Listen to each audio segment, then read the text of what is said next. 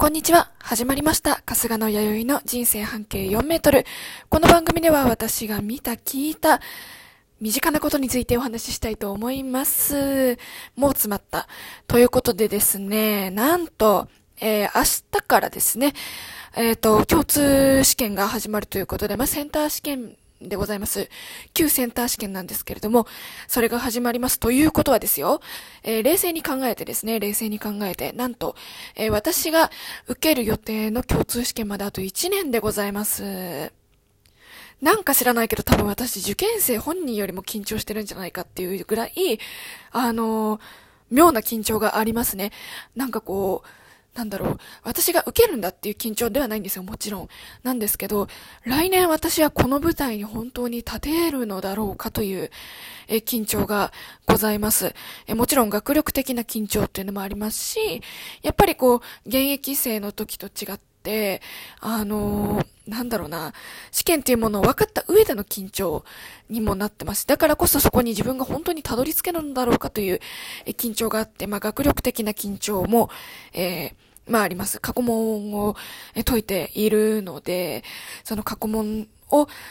これを、これを、これをじゃないよ、これを、あの、本当に解けるのだろうかという緊張もありますし、あとは、なんだろう、ま、社会人受験生、大人の受験生ならではだとは思うんですけども、あのー、金銭的な緊張もございますね。で、あの自分の貯金とか、まあ、お仕事とかが今後本当にうまく、こういうご時世の中本当にうまくいくんだろうかとか、あとは、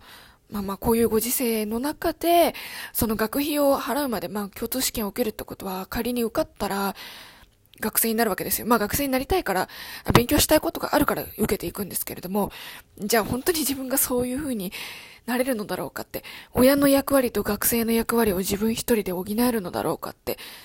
担えるんだろうかっていうかね、補うじゃないよね。もう言葉違うね。うん。ってぐらいもう、今どういう言葉をチョイスしていいかわからないぐらい本当に緊張していって、そう、もうラジオに緊張してるんじゃないの？本当に試験に緊張しているので、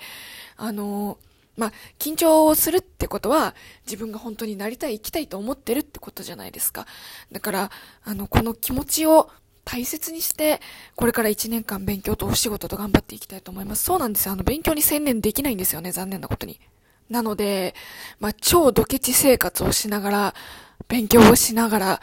あの、まあ、もちろんね、お仕事もどんどんどんどん頑張っていきたいなと思いますし、まあ、YouTube もラジオも、もこのラジオトークも頑張っていきたいなと思います。あー、一年ですねっていう話を誰かにしたかったんです。ごめんなさいね。はい、あの、それだけでございます。じゃあ、バイバイ。